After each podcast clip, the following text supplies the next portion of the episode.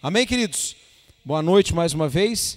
Digo boa noite mais uma vez que a gente fez dois cultos hoje, né? Então, é, glória a Deus, você que também está nos assistindo.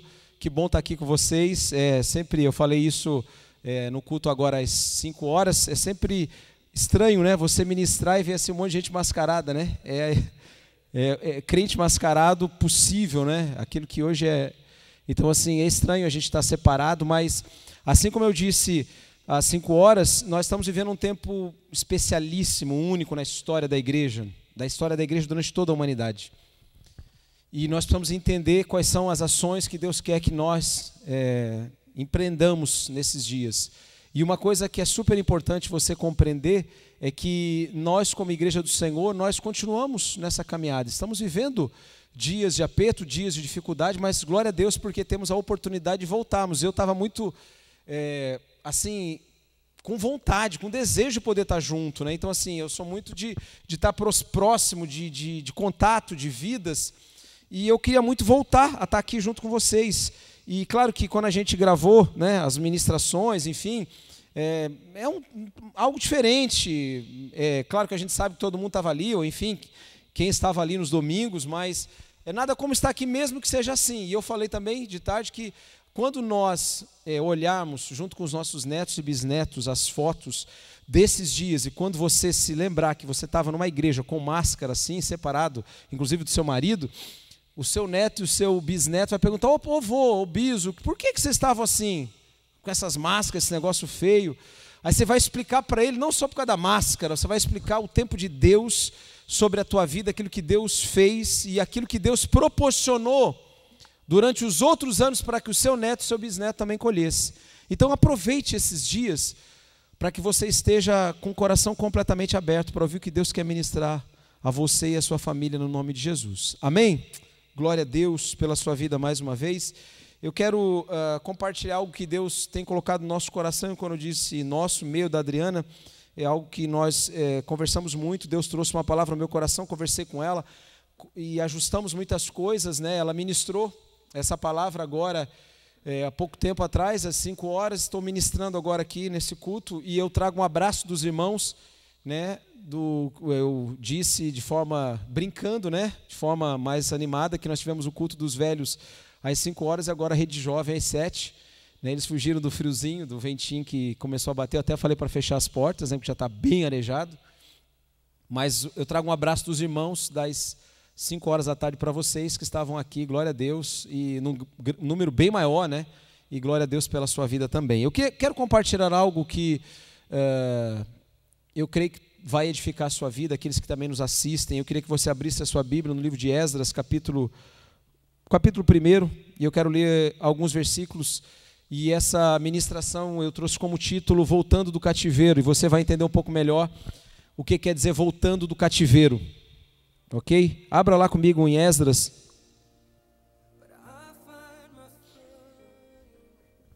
Esdras 1. A partir do 1, vamos ler comigo. Se você tem aí seu aplicativo, é, acesse, mas esteja atento à palavra. Na minha versão diz o seguinte: No primeiro ano do reinado de Ciro, rei da Pérsia, cumpriu-se o que o Senhor Deus tinha dito pelo profeta Jeremias Grave isso, profeta Jeremias. O Senhor tocou no coração de Ciro e este ordenou que fosse comunicado em todo o seu reino, por escrito e também por meio de leituras em público, este decreto, dois pontos. Ciro falando, eu, Ciro, rei da Pérsia, declaro o seguinte: O Senhor, o Deus do céu, me fez governador no mundo inteiro e me encarregou de construir para ele um templo em Jerusalém, na região de Judá. Que Deus esteja com todos vocês que são o seu povo. Vão a Jerusalém para construir de novo o templo do Senhor o Deus de Israel, o Deus que é adorado em Jerusalém. Os vizinhos devem ajudar todos os israelitas que precisarem de ajuda a fim de voltarem para a terra. Devem lhes dar prata e ouro, mantimentos e gado e também ofertas para apresentarem no templo de Deus em Jerusalém. Amém? Vamos orar? Feche seus olhos mais uma vez. Pai, nós nos curvamos à tua soberana vontade e nesse momento a tua palavra precisa reger os nossos pensamentos, as nossas emoções para que as transformações que o Senhor mesmo quer operar, elas ocorram nessa noite. Nós não viemos aqui por acaso, nós não estamos num clube, numa associação de homens e mulheres, ó Deus, que querem promover a si mesmo. Nós estamos e somos a igreja do Senhor Jesus nesses dias. Dias difíceis, mas dias também de grandes oportunidades. Fala o nosso coração por meio do teu Santo Espírito, assim cremos no nome de Jesus. Amém. Glória a Deus. Amém. Eu quero começar aqui introduzindo, é, trazendo apenas uma reflexão para que você possa se é, estar sintonizado, possa estar contextualizado nesses dias. Nós estamos vivendo dias de grande transformação e dias de paralisia em vários setores da sociedade brasileira e mundial. Alguns, e eu vi relatos hoje, né? Comentava isso, é, do relato da alegria das crianças na Espanha, depois de seis semanas no cativeiro, dentro das suas casas. Eles puderam ser autorizados hoje a pelo menos ficar pelo, pouquíssimas horas fora de casa. Pensa em criança, quem tem criança. Pensa na Heloísa lá, né? Mariana e Mateus, agora seis semanas dentro de casa. E a Larissa contava uh, algo de uma moça que ela, enfim, segue na internet. E ela disse que ela, um dia desses, antes do cativeiro, antes do, do de abrir essa porta agora, né?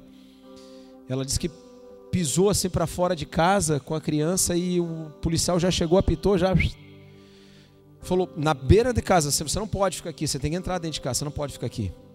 Eu vou dar essa chance para você. A próxima vez você vai ser multada, 900 euros a multa. Ela se recolheu, esperou e hoje as crianças espanholas tiveram o alento de abrirem as suas portas, tomar um solzinho, dar uma respirada. Então imagina você que tem filho, filha, né? Vicente, Bia, imagina, esse pessoalzinho assim que quebra tudo, fica seis semanas dentro de casa sem sair. Então são dias de paralisia, dias de, de contos, de utopias, distopias, de contos científicos. Talvez lá daqui a dez anos, e não tenha dúvida nenhuma de que muitos filmes de Hollywood vão ser é, realizados a partir desses dias. Mas são dias em que também nós vemos algo que precisa, e eu creio que também, assim como os filmes de Hollywood, outros filmes vão retratar isso, que existe uma história providencial de Deus sendo escrita.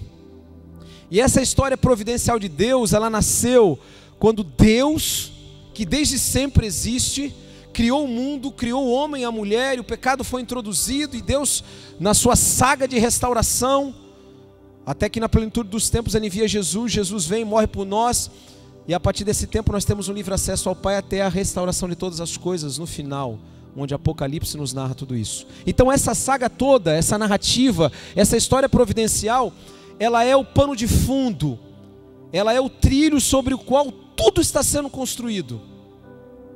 Deus é um Deus sobre todas as coisas, não? Ele não é um Deus sobre algumas coisas. A verdade absoluta é que Deus é Deus sobre todas as coisas, sobre as economias, sobre os governos políticos, civis e militares, sobre as nossas vidas, Ele é soberano. E nós estamos inseridos dentro de tudo isso. E esses marcos que Deus estabelece precisam trazer para nós alguns ensinos. E como eu coloquei o título Voltando ao Cativeiro, é óbvio que eu fiz uma associação direta para esses nossos dias. Nós estamos saindo, entre aspas, de um cativeiro que não foi uma quarentena e um confinamento dessa gravidade como alguns países na, na, na, na Europa experimentaram. Mas talvez, a gente conversava aqui, conversava com a Bessa, conversava com o Braz, as crianças, nós, todo mundo está meio assim. Queria ir pelo menos num restaurante, sentado do lado da esposa, do esposo, do namorado. Eu queria dar uma volta, eu queria, eu queria correr, né? Como a gente falou, hoje de manhã fomos lá na, na prefeitura, estava fechado, hoje o parque já estava aberto, podia dar uma corridinha lá. Então nós experimentamos algo que nós nunca vivenciamos. Nós estamos voltando desse cativeiro, desse confinamento, e existem alguns ensinos, e esse texto da palavra, ele é apenas um primeiro de alguns textos que eu quero trazer para que a ilustração traga para nós alguns ensinamentos para você também que está em casa, possa também ser tocado pelo Espírito e entender, trazer alguns ensinos para a sua vida. E eu apontei três, três elementos que a gente precisa compreender sobre o cativeiro, sobre esse estado onde nós estávamos confinados e saímos. E aí eu começo introduzindo aqui o livro de Esdras, que nós lemos todos juntos, e que fala de um tempo onde Deus levanta um homem, Ciro, que se auto-intitula, e ele não era nem um pouco orgulhoso, o eu, rei do, da Pérsia, o Deus do céu me fez governador do mundo inteiro. Ele se dizia governador do mundo inteiro. o maior império daquele, daquele tempo, o Império Persa. É importante lembrar que tudo isso aconteceu depois do cativeiro babilônico. Nós vamos entender um pouco melhor. O povo já se, havia sido levado ao cativeiro babilônico por N situações, e aí Deus promove uma ação providencial na vida de Ciro, e ele diz assim: Olha, eu, o dono do mundo, estou dizendo que agora vocês podem voltar lá para construir o templo de vocês em Jerusalém, o primeiro templo de Salomão, lembra disso? Segunda Crônicas que foi derrotado, foi destruído, vocês podem voltar e construir um novo templo. Eu estou dizendo, inclusive estou dizendo que os vizinhos vão ter que ajudar, e ai de quem não ajudar. Eu estou dando provisão para esse templo. A volta do cativeiro, e essa foi a, a, primeira volta dos primeiros exilados, ela foi nesse contexto, imagine comigo. E aí eu quero fazer uma associação imediata ao nosso momento e fazer uma primeira pergunta, que é o primeiro elemento dos três que eu mencionei anteriormente: por que fomos e por que chegamos até o cativeiro? Eu queria que você se perguntasse, e é óbvio que quando eu digo cativeiro, não falo do cativeiro do povo de Israel, mas eu digo os cativeiros que muitas vezes nós nos encontramos. E eu quero dizer que esse cativeiro aqui de Esdras tinha uma conta muito reta para ser feita. Esse cativeiro de que Esdras menciona e fala sobre o momento onde eles são liberados a voltarem, tinha um, um elemento muito forte, que era o pecado, a desobediência, a idolatria.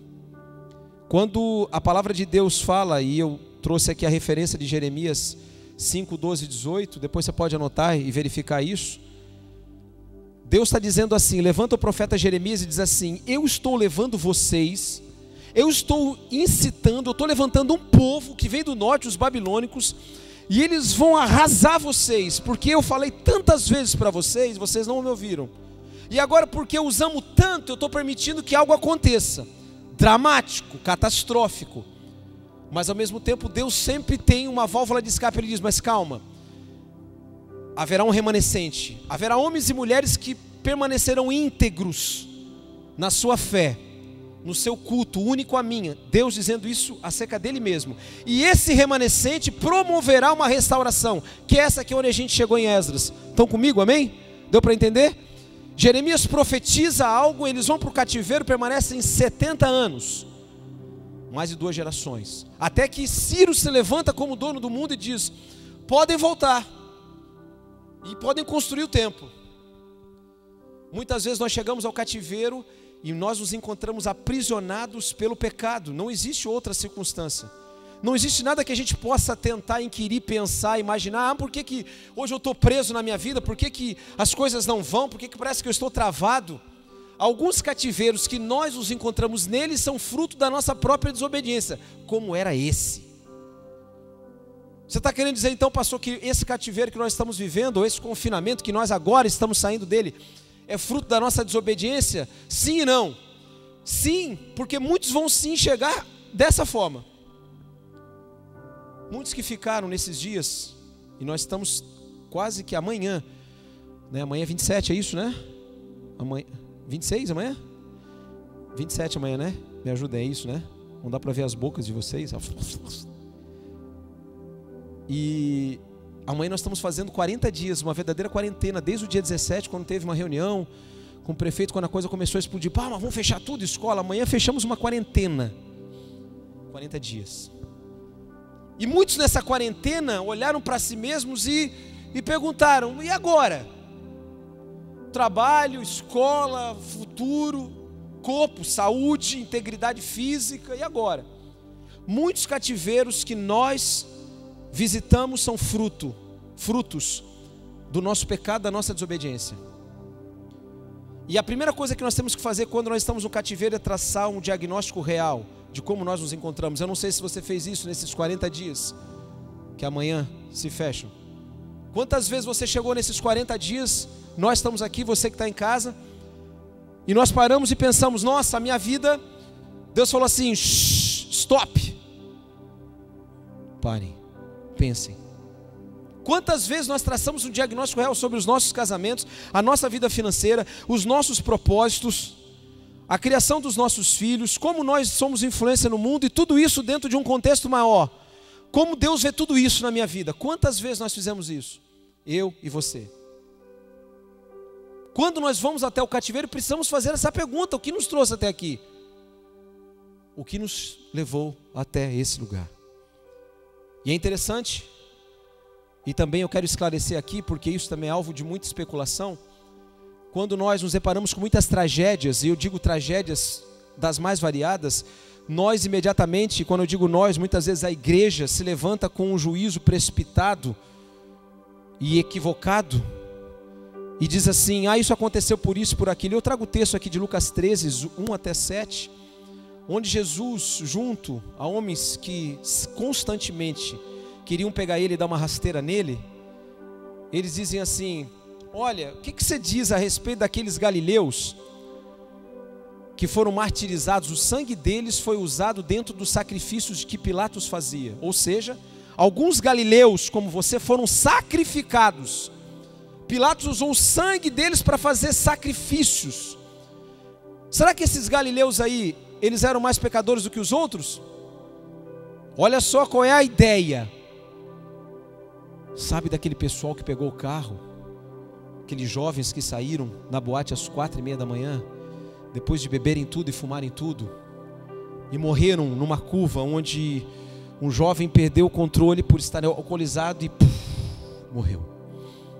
Muitas vezes levantamos e é fácil isso, a sentença ela está assim, à nossa frente, nós dizemos: "Não, claro, eram mais pecadores do que nós".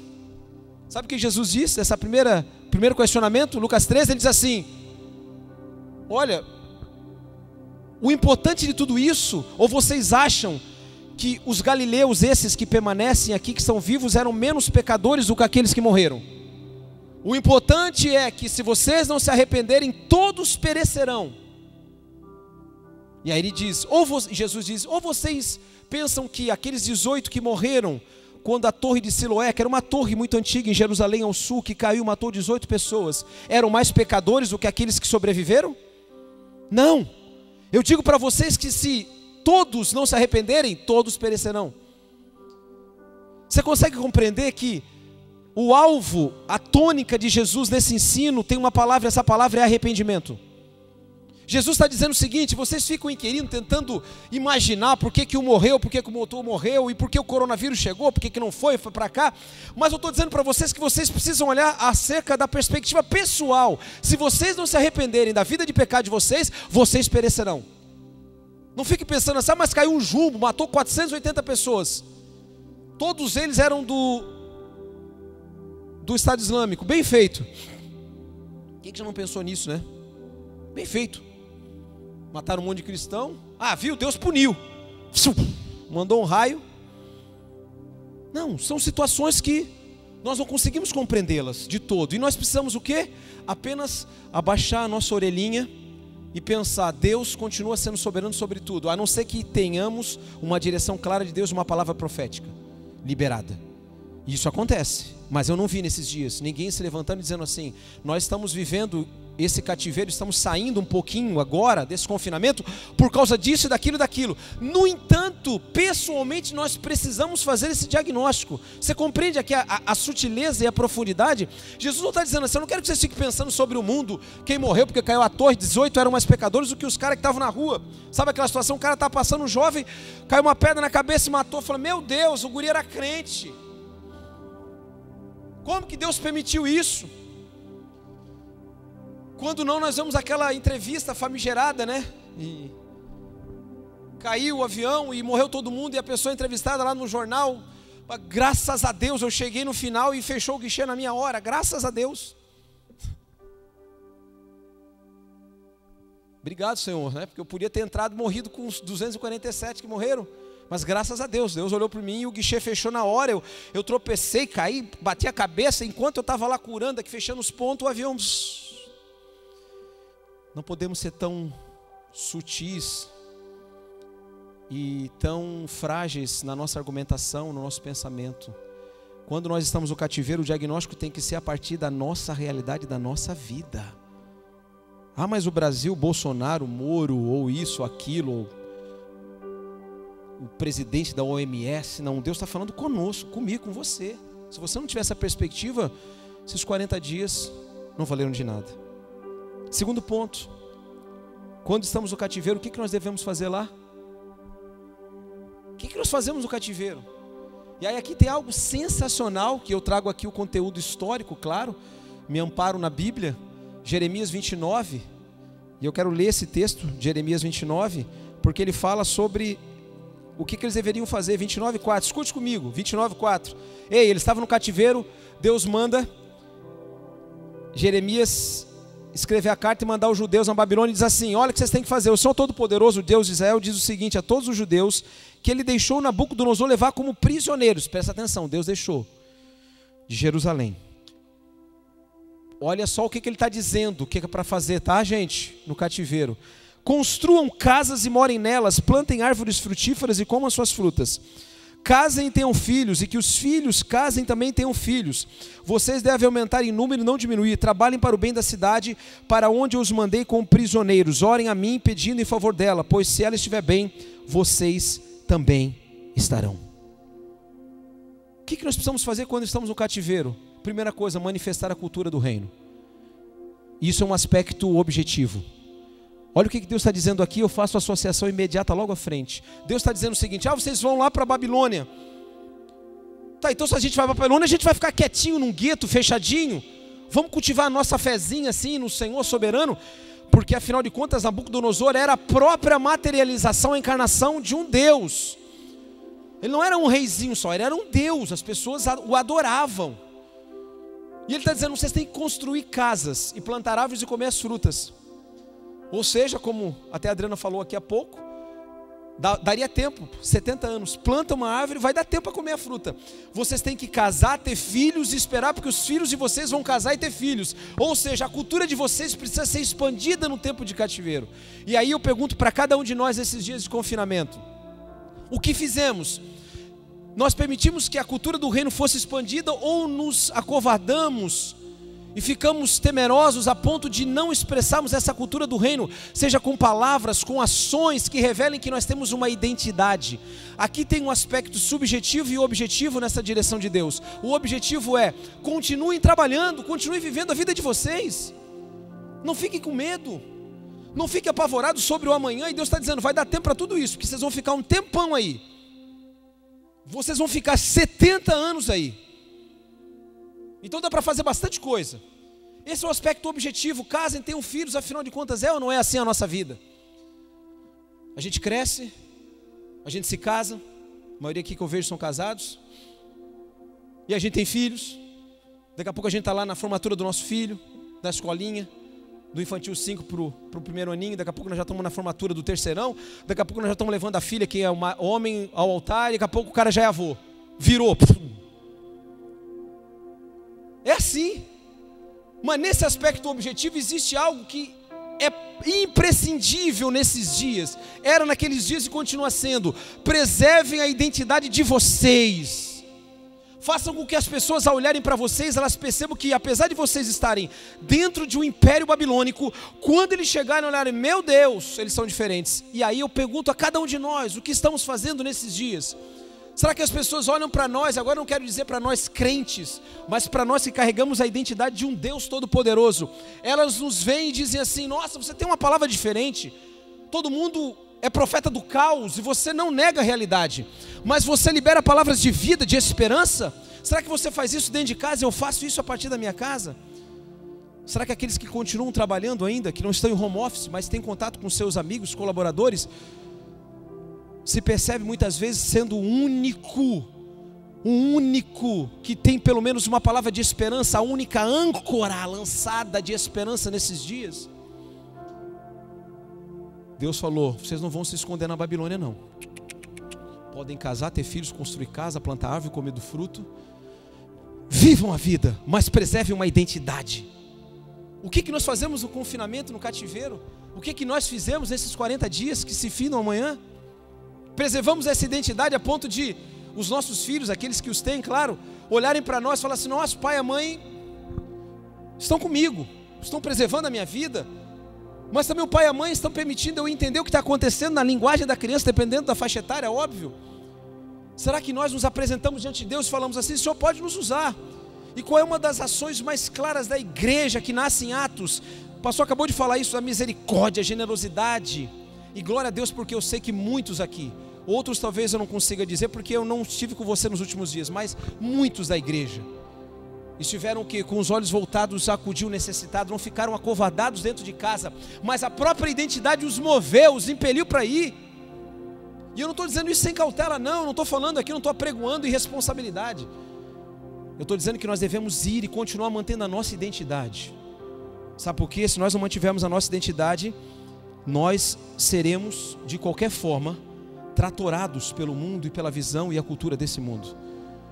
Quando nós exercemos influência, nós preservamos a nossa identidade. A palavra fala da vida de José, a partir do capítulo 39, 37, quando começa a falar sobre a vida dele e os seus irmãos. Todos conhecem aqui, porque, salvo engano, todos que eu vejo aqui já são convertidos ao Senhor de um, um tempo considerável para entender o que eu estou falando. Então eu vou atalhar o caminho para ir mais rápido.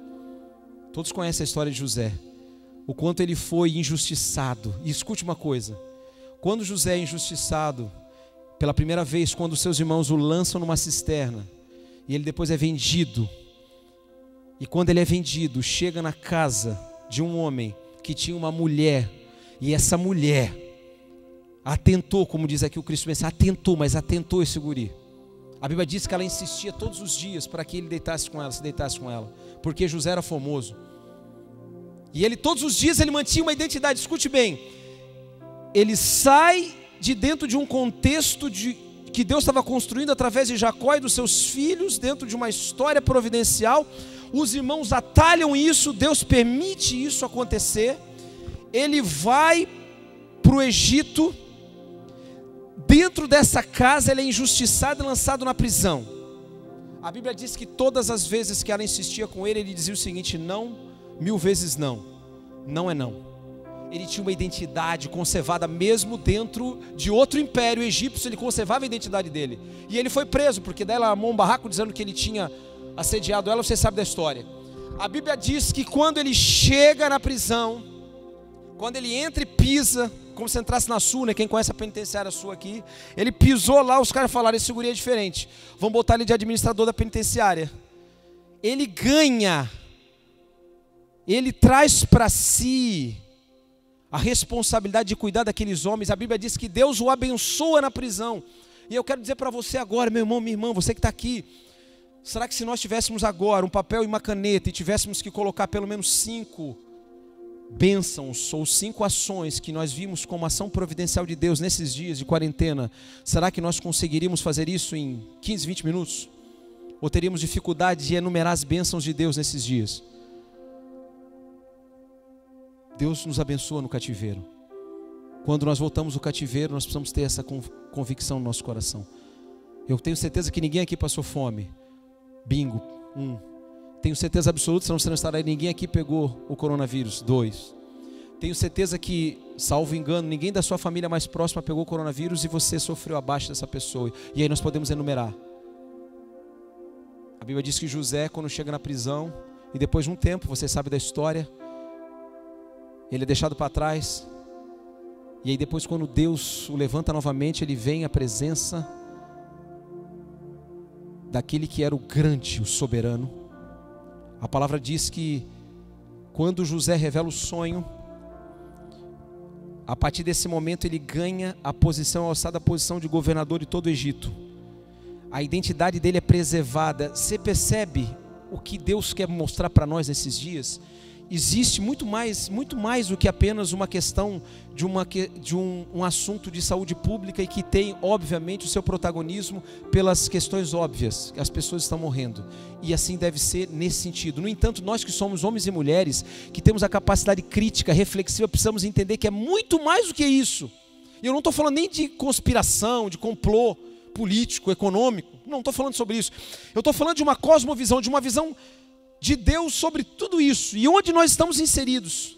A nossa identidade nesses dias, se ela não for mantida, nós seremos tratorados, amassados. Você consegue perceber que, mesmo que haja uma intersecção, mesmo que haja uma ruptura na minha e na sua vida, mesmo que as pessoas nos traiam, mesmo que as pessoas nos deixem, mesmo que a gente seja demitido, existe uma história providencial de Deus sendo escrita e que muitas vezes a gente não compreende. José não compreendia, mas eu imagino quantas vezes no cativeiro ele dobrava o joelho e orava a Deus. A Bíblia diz que Deus abençoou tanto ele, colocou ele como governador do Egito. E depois ele, como governador do Egito, diz assim: Eu não vou matar vocês, não, meus irmãos, vem para cá vai ter muita dificuldade, mas eu vou abençoar a vida de vocês. Talvez você e eu não compreendamos agora essas intersecções, aqueles momentos de ruptura na nossa vida, e talvez esses 40 dias, você pensou, mas por que agora?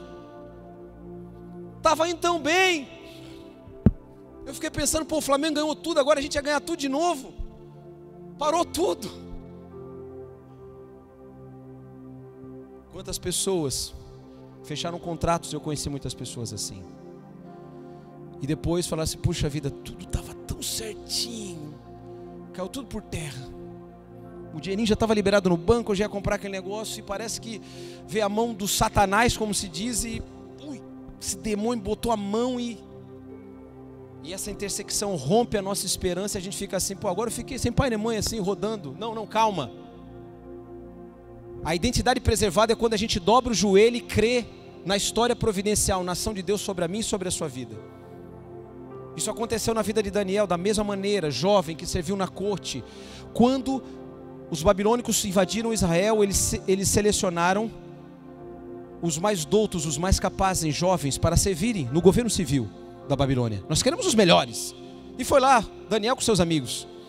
A Bíblia diz, capítulo 1, 17, Daniel, que dentre todos os quatro, Daniel, ele era também versado em ciências, em tudo.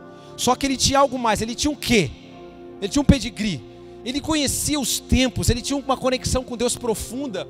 E preste atenção comigo, Daniel poderia de novo ser um jovem tratorado pelo mundo e dizer assim: puxa, eu estou no Império Babilônico. Eles fizeram umas estátuas enormes e dizer, estão dizendo que se a gente não se prostrar diante dessas estátuas, nós vamos ser lançados na cova dos leões. Eles estão proibindo a gente de orar, e a Bíblia diz que Daniel orava três vezes todos os dias. Ele falou: Eu não vou parar de orar, e se tiver que morrer para a cova dos leões, eu vou, eu não estou nem aí.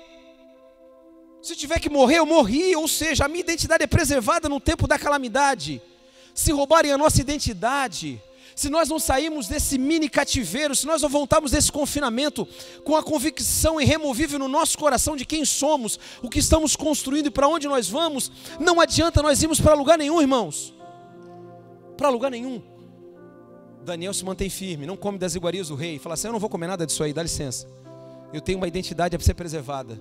A Bíblia diz que Daniel é usado de uma maneira tão poderosa, mas tão poderosa. Jovem, identidade.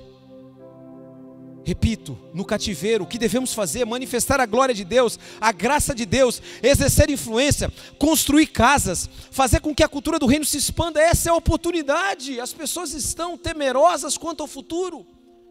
Você deve ter pelo menos três, quatro vizinhos que estão dizendo todo dia: Meu Deus, vai morrer quantos? Dois milhões ou quatro? Será que nós todos vamos morrer? Vamos ficar sem emprego? E é claro que isso é natural e até compreensível. Que as pessoas, nessa profusão toda de informação, um monte de coisa errada, mentirosa, as pessoas pensam assim: ah, mas tudo aí, ah, mas vamos acabar, o Brasil acabou agora com esse negócio, meu Deus, vai vir o impeachment de novo e agora a gente vai perder o emprego, não sei quantos milhões de empregados, ou seja, existem circunstâncias, existem portas abertas para que a gente exerça a influência, para que a nossa identidade do reino de Deus ela se expanda no momento do confinamento, na quarentena. Nós não somos um povo que foi levado ao gueto, para ficar no gueto com uma fezinha privada, para ser cultivada dentro de uma igreja. Aqui nós somos igreja, óbvio abrigados nesse espaço, nesse auditório. Mas a tua fé não é privada, ela é pública. Isso quer dizer o quê? Que você precisa exercitar em todos os lugares da sua vida, na padaria, quando você vai comprar pão, no açougue, no cinema, em qualquer lugar, você precisa exercitar. E a identidade que você carrega dentro de você precisa exercer influência onde você está. Assim foi na vida de José, na vida de Daniel e na vida de tantos outros que nós poderemos falar aqui. A segunda carta de Timóteo, escrita a Timóteo por Paulo, na prisão domiciliar já em Roma, perto do seu martírio. É uma carta muito emocional, a carta mais emotiva de Paulo ao seu filho, Timóteo. E dentre tantas coisas, ele fala sobre a defesa do evangelho e diz assim: Eu estou preso em algemas. Por causa do evangelho, eu estou preso. Eu vou morrer daqui a pouquinho. É nessa carta que ele diz: Combati o bom combate, guardei a fé, agora estou pronto para ser entregue.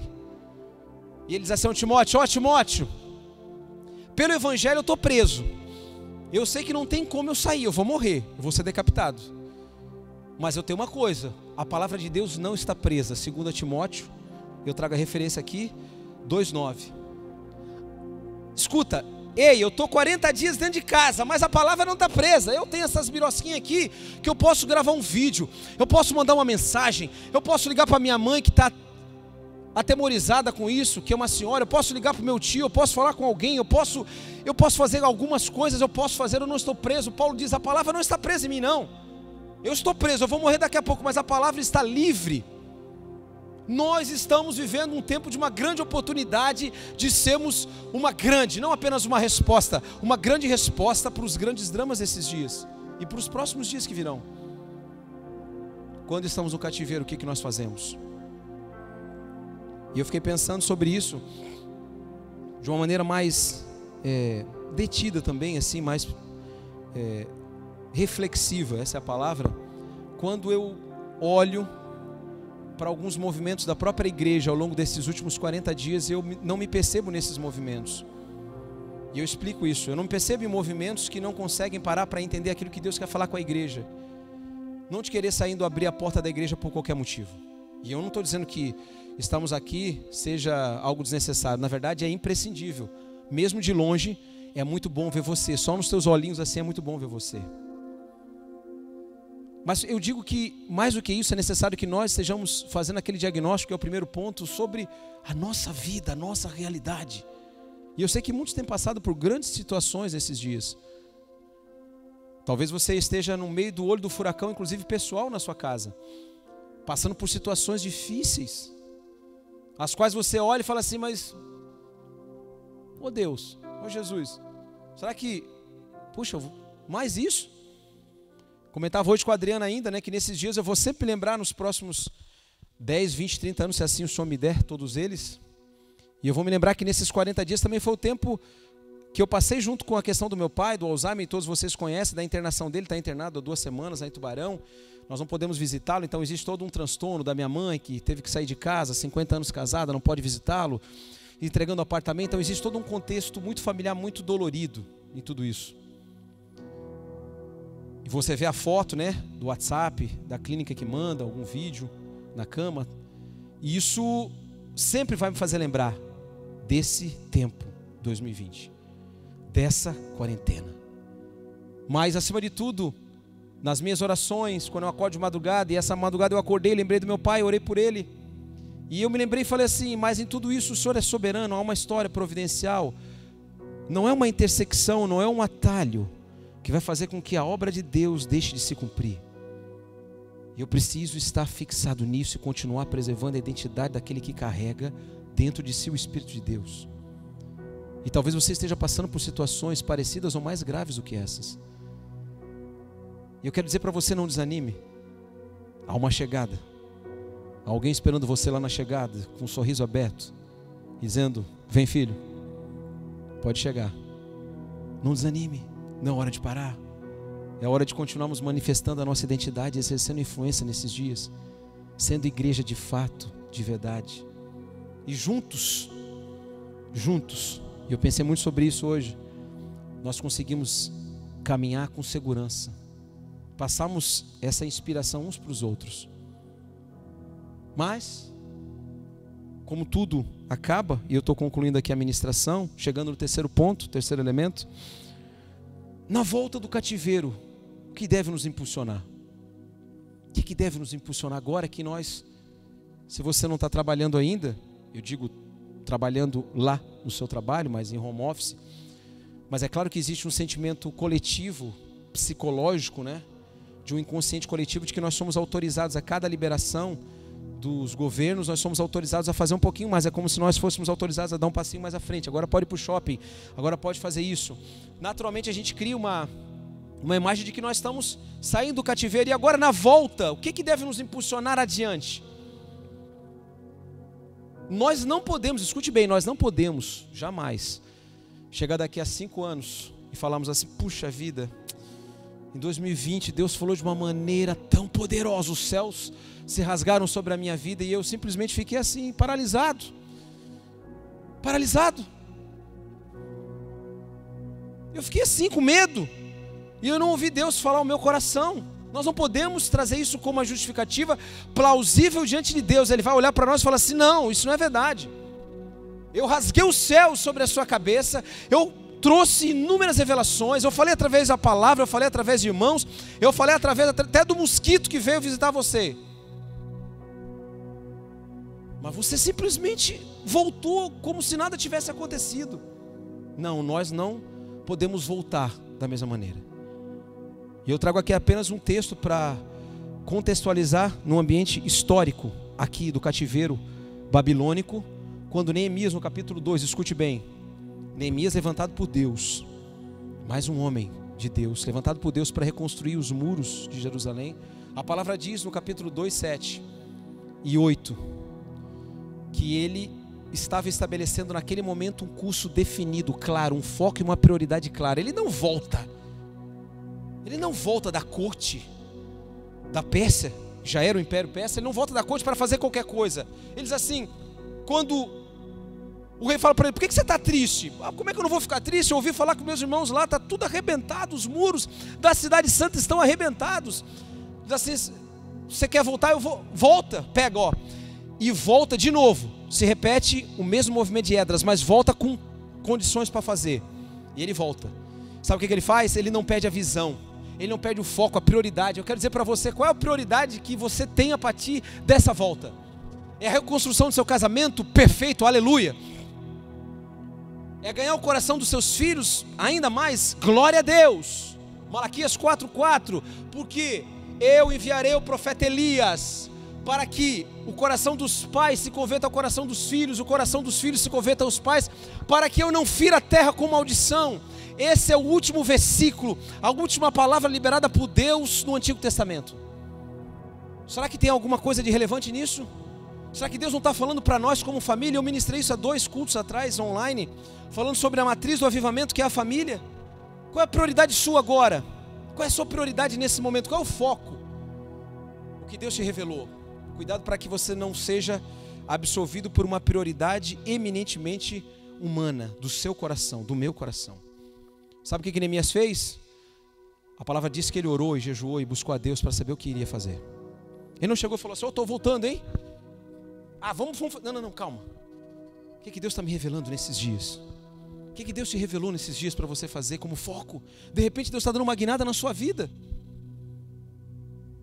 De repente Deus está falando: olha, é a hora de você sair desse trabalho. Eu não estou aqui profetizando nada nem trazendo revelação. Estou te ajudando a pensar junto comigo.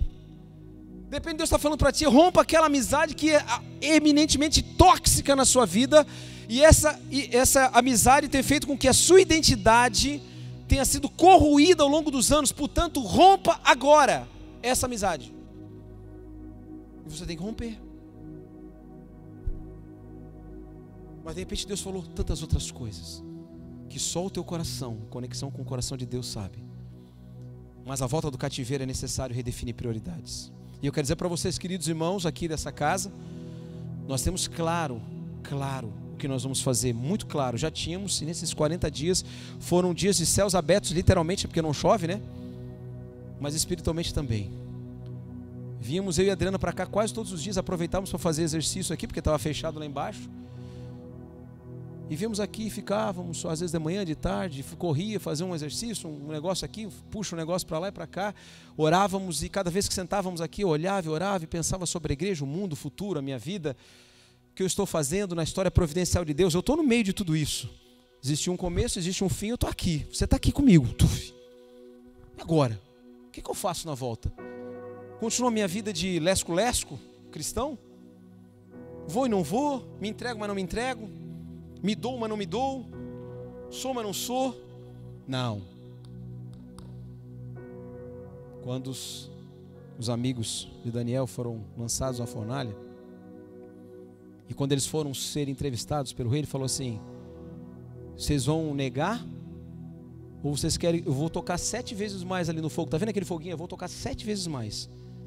Se vocês negarem agora, esse Deus que vocês estão falando aí, Eu libero vocês.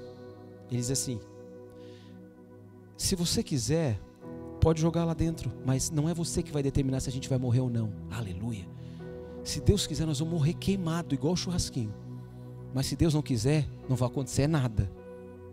Você sabe que não acontece nada. E depois termina no final ele dizendo: Olha, só o Deus de Israel é Deus. Se converte na hora, conversão linda, na hora. Assim, ó, fum.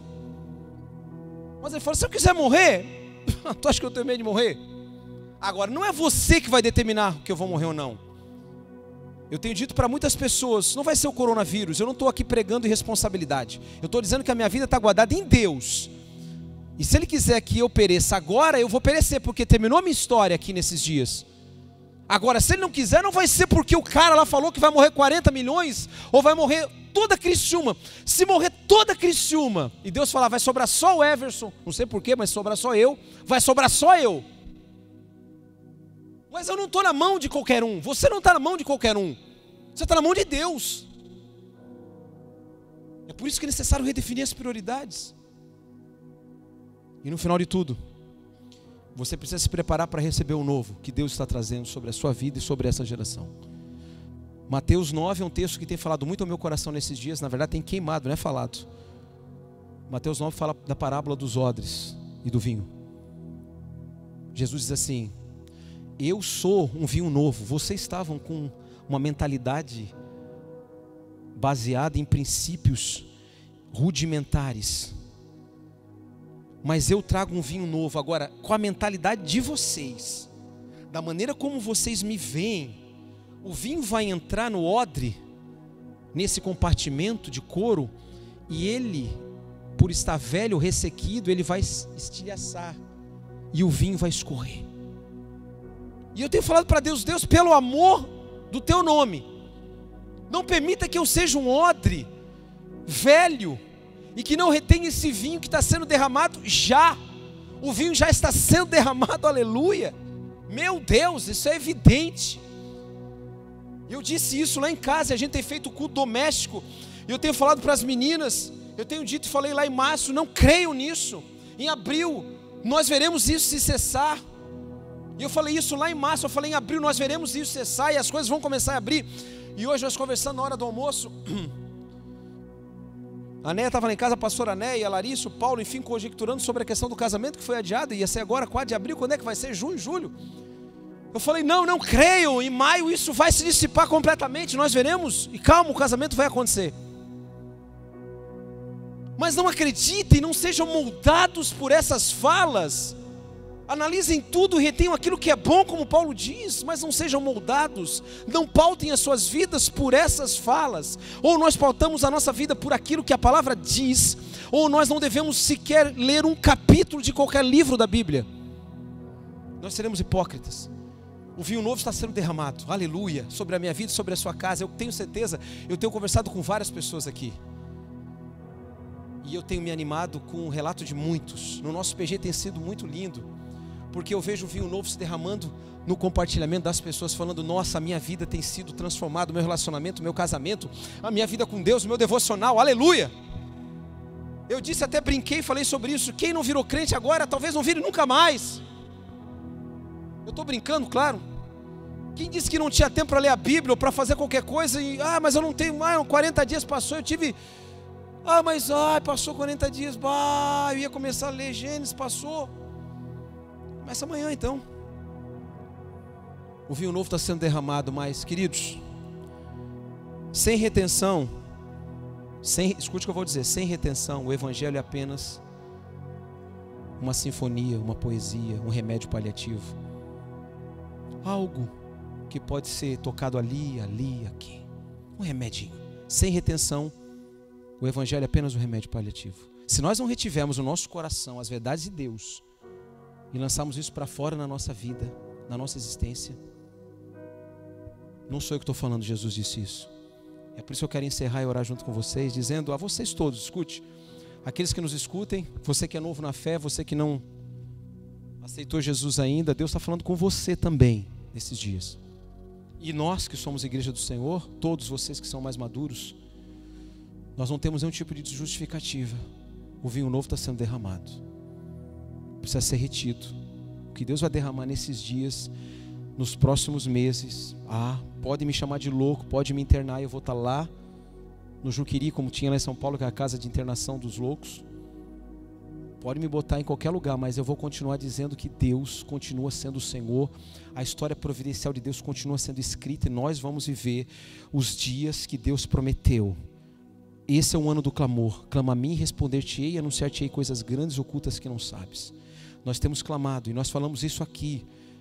E eu quero trazer a memória de vocês todos que são mais maduros. Em dezembro, quando nós viemos aqui, Deus tinha colocado essa palavra no meu coração e falou: Não comecem a década de 2030, de 20, 2020 a 2030, sem que o primeiro ano seja um ano do clamor, da restauração de todas as coisas. Eu nunca imaginava, é óbvio que nós iríamos passar por essa situação, mas eu já tinha colocado no meu coração: clamem, se arrependam, não comece a construir projetos do nada, clamem. O primeiro ano da década de 20 e 30 vai ser um ano de passar a régua, de zerar todas as coisas, para que a gente possa receber o novo de Deus, e Deus está fazendo isso. Mas vai começar, sabe onde? Aí no seu coraçãozinho. E depois sabe onde? Lá na sua casa. Para que depois isso tudo se traduza em bênção para todas as pessoas que caminham com você. Você quer isso, amém?